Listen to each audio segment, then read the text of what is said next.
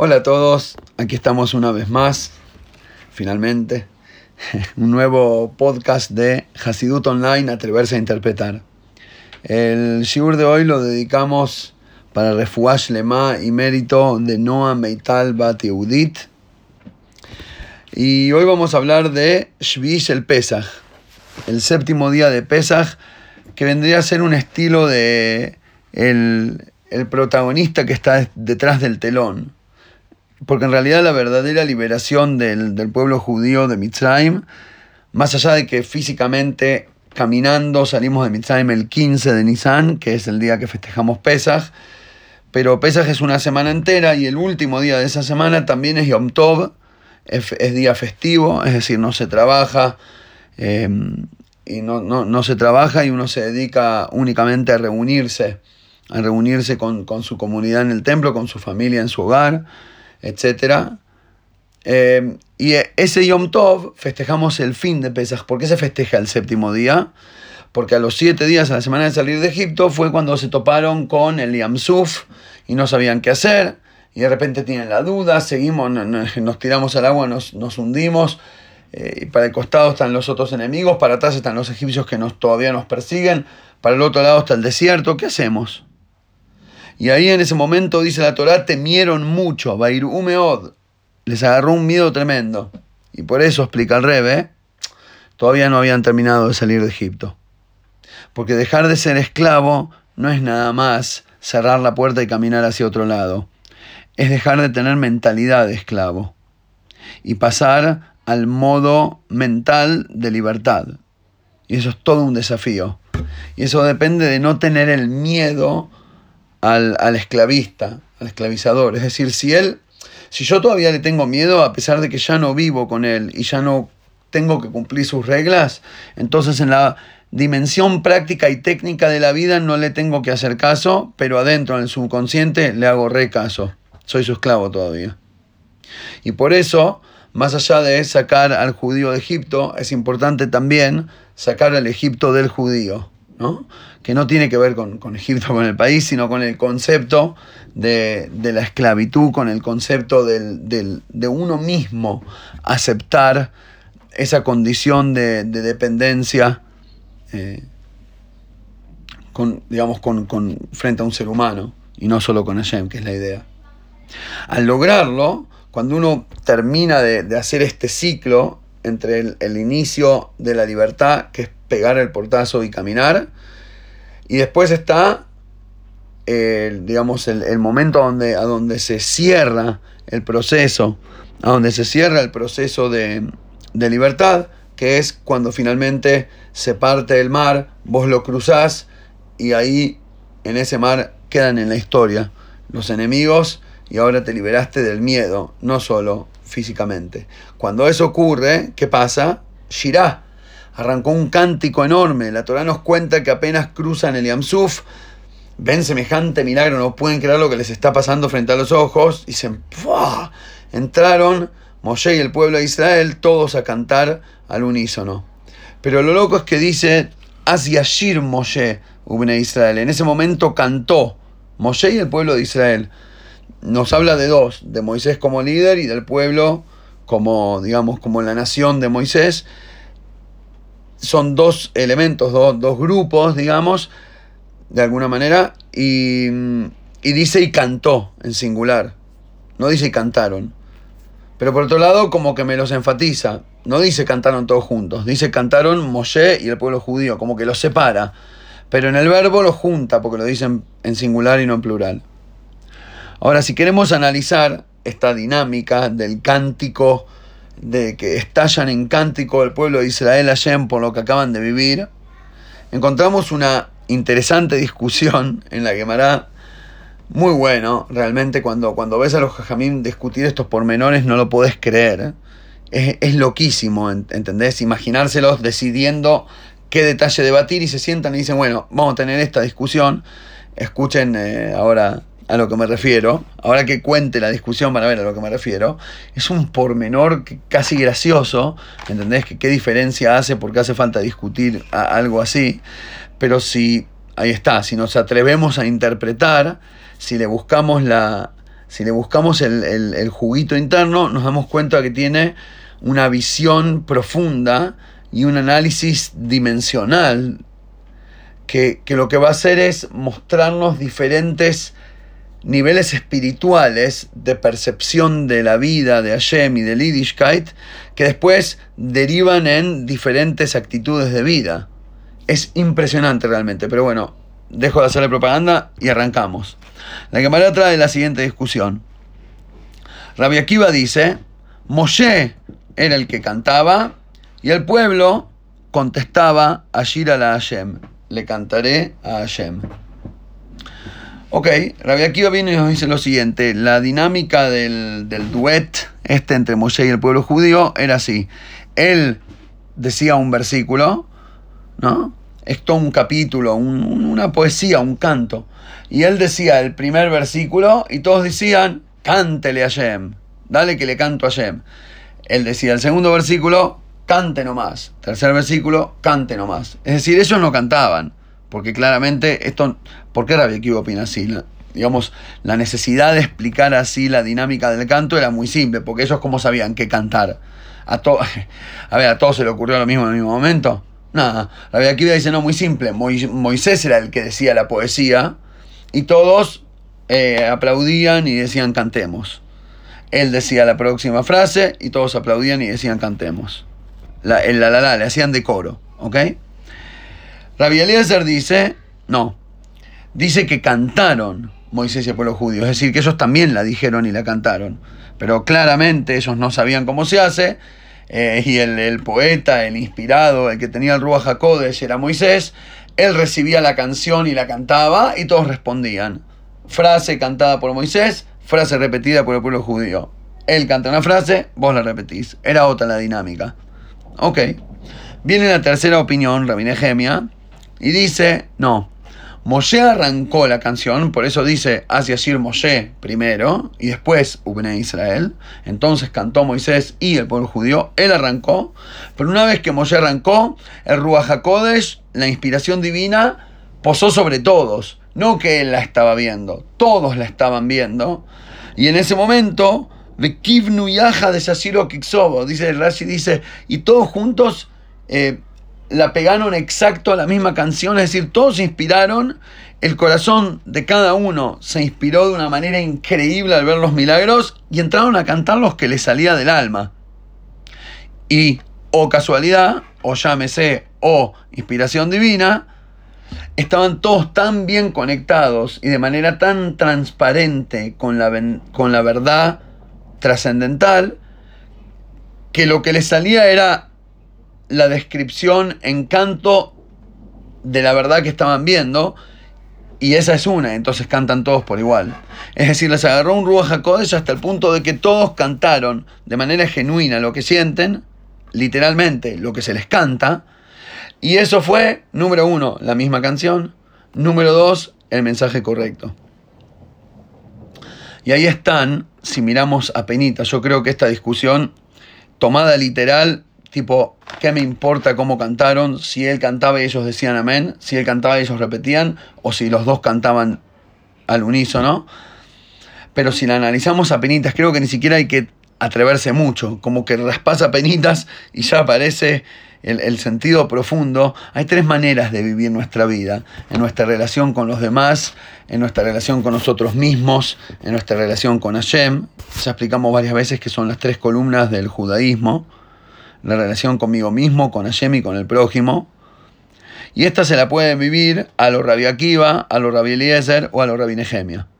A los Rabbi Akiva dice, hay uno que recibe la verdad absoluta. Rabbi Akiva era muy josid, así de formato, el Rebe dijo, si Moishe Rabbeinu dijo, oh, hay que hacer y lo único que importa es aplaudir. Él canta y yo aplaudo. Y la misma relación en realidad la tenemos con todo el judaísmo, con toda la... El que vive en esta dimensión número uno tiene ese formato con respecto a todo. Es decir, número uno de eh, más bien mecabel. ¿Cómo traducirlo? Actitud de receptor, de empleado, de, de aquel que recibe de rebote. De hecho, te va a decir, para eso sirve la religión, sino para que soy religioso. La idea es que como creo en Hashem, Él hace y yo aplaudo. Él dice la Torah y yo corro para donde dice el texto. Él hace caer la lluvia y, la planta crece. Y si sale algo, yo como. Es una relación a donde la creencia es también una transferencia de responsabilidad. Pero por lo menos tiene la virtud, la gran virtud, de que ese tipo nunca se va a equivocar. Juega con pelota asegurada, porque él hace todo lo que está escrito correcto en la Torah y él es, entre comillas, hace lo correcto, cumple con la ley, pero no es el nivel más alto. ¿Por qué? Porque al fin y al cabo, si rasqueteas un poquito adentro de él, no es él el que le está cantando a Shem. No es él el protagonista de su propia película. Hay como algo ocurriéndole. Ocurriéndole. Me gusta el agregado. Viene de arriba. Pero él por dentro, no sé qué tanto. Él en su verdadera identidad, no sé qué tanto le canta. Por eso viene Rabieliezer y dice, no, hay una segunda, para mí que fue así es mucho mejor como fue. Es más profundo, es un nivel más elevado lo que ocurrió. ¿Saben lo que pasó? Nosotros también cantábamos. No solo Moishe canta y yo repito. Eh, perdón, no solo Moishe canta y yo aplaudo, sino Moishe canta y yo repito. Es decir, no es nada más bitul, una anulación. Me, me, agacho y digo, me, me arrodillo y digo, sí, mi maestro, sino que hay un nivel mayor, lo que dijo el maestro se hizo también mi propia convicción. Una vez que él lo dijo, yo lo copio. Y cuando lo copio, lo trato de, me trato de convencer. Es verdad, todavía es un concepto ajeno. Entró de afuera hacia adentro, pero por lo menos trato de hacerme carne con el mensaje. ¿No? Y por lo tanto, podríamos decir que la diferencia entre el nivel, que, lo que tienen el común, en común, el nivel 1 y el 2, es que los dos de alguna manera se tratan de fe, de la emuná, de la fe en Hashem. ¿Por qué? Porque en el primer nivel, como tengo fe, él dice yo aplaudo. Y en el segundo nivel, como tengo fe, él dice y yo me convenzo. Pero son los dos expresiones de fe, porque dentro del, del, del mundo, digamos, en el segundo hay intelecto, hay picardía, hay pensamiento lógico, pero es un pensamiento lógico que está al servicio de lograr una convicción en pos de la fe. En cambio, en el tercer nivel viene Rabine Gemia y dice, no, no, no, no, es verdad que Moisés arrancó. es verdad que la Torah viene de arriba. Nosotros creemos en Hashem. Y claro que hay un Dios que lo generó todo. Pero una vez que lo generó, la idea es que nos que nos, eh, ¿cómo se dice? Eh, mimetizarse, que nos unamos, que, que nosotros logremos encontrar nuestra honestidad más genuina interna y que suene como el cántico Hashem que corresponde.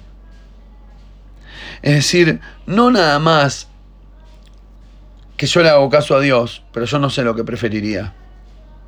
Y no nada más que yo prefiero esto, porque le hago caso a Dios, sino me limpio y me libero y me suelto de toda cáscara, de todo formato, de toda, de toda convicción externa, de toda conveniencia social, de toda regla de juego, de, tratar de, de escalar al próximo nivel.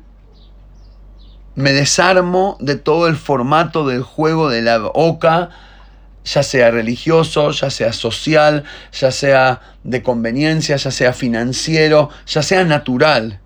Me deshago de toda clipá y encuentro la esencia verdadera interna. ¿Qué sale? Atrévete a interpretarte, atreverte a descubrirte, a no tener miedo de verte al espejo.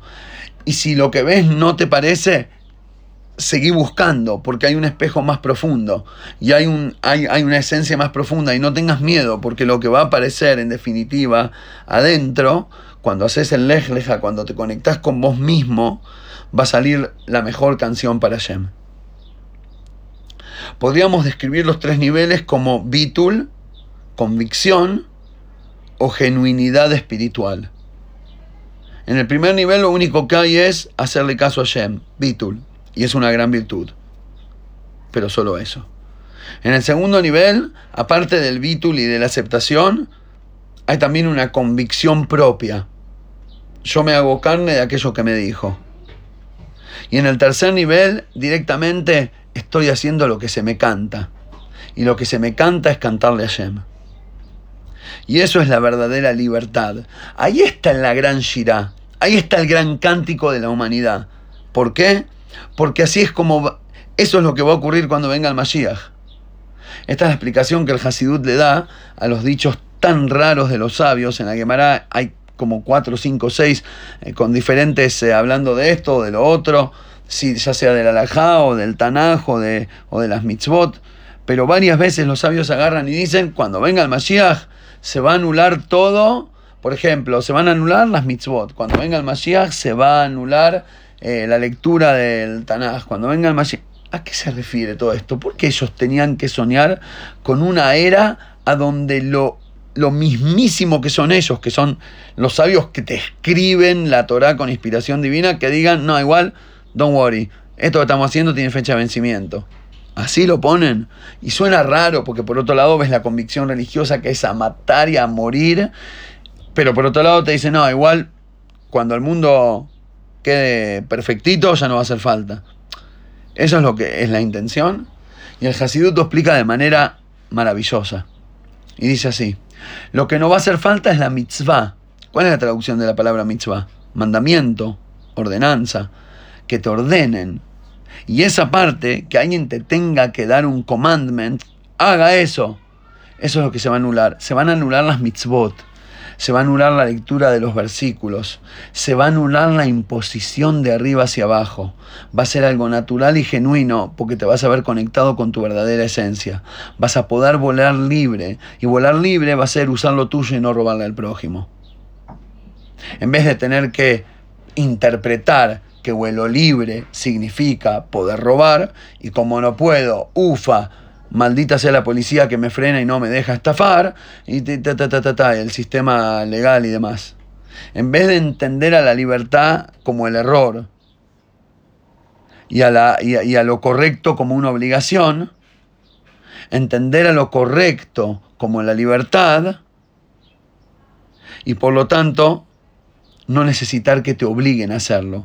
El día que entiendas y que te convenzas de que a pasar por un semáforo rojo eh, a velocidad puede lastimar a alguien, inclusive si sea en un porcentaje pequeño porque justo en tu ciudad no hay mucha gente, pero te convences, y no te convences, lo sentís y lo sabés por amor al prójimo que no corresponde, no hacer falta un policía parado en la esquina para que te haga la boleta o una cámara que te saque una foto. Porque lo correcto va a ser lo que a todos se nos canta. Esa es la verdadera libertad.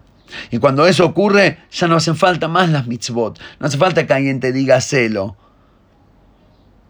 Porque, porque, porque ya se hace automático.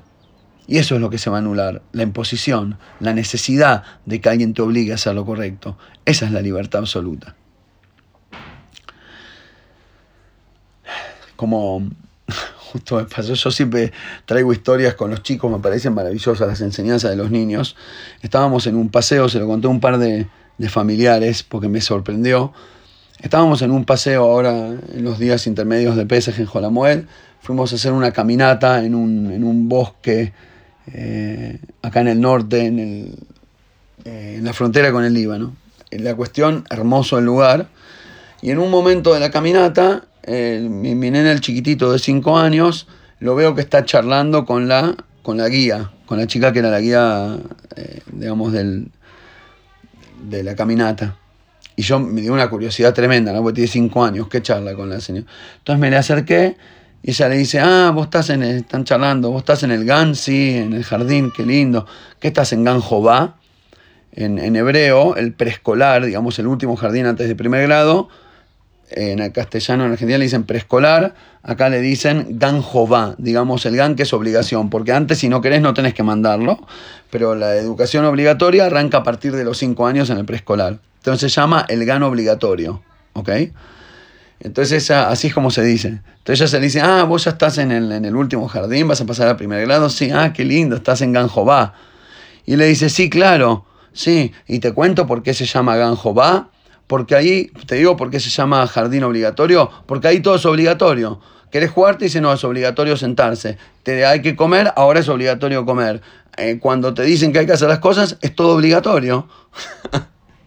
y nos reímos tanto, eh, porque viste, de tal palo, tan astilla, salió medio anarquista el niño. Y, él, él como una crítica eh, social al formato de imposiciones. Pero bueno, la idea de que crezca y que se desarrolle de manera sana y normativa sería que él entienda que hay momentos para ir al baño y momentos para limpiarse, momentos para jugar y correr y momentos para sentarse a comer, que si comes saltando te puedes atragantar y poner en peligro, que si, que si jugás mientras eh, haces tus necesidades en el baño te vas a ensuciar y va a dar asco y eventualmente inclusive puedes enfermarte.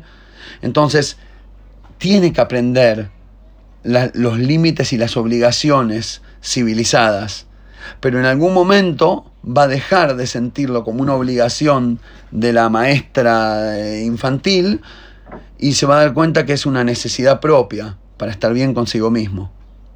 Eso se llama crecer. De eso se trata la redención. Y por eso la redención final, o digamos la conclusión de la redención de Mitzrayim, fue únicamente cuando en la partición del mar ellos finalmente cantan esta shirah. Y la manera como la cantaron fue que lo que les sale de adentro era la verdad conectada espiritualmente. Y ese es el nivel más alto. Hasta aquí el mensaje de esta semana y Bezrat Hashem. Nos encontraremos la semana que viene.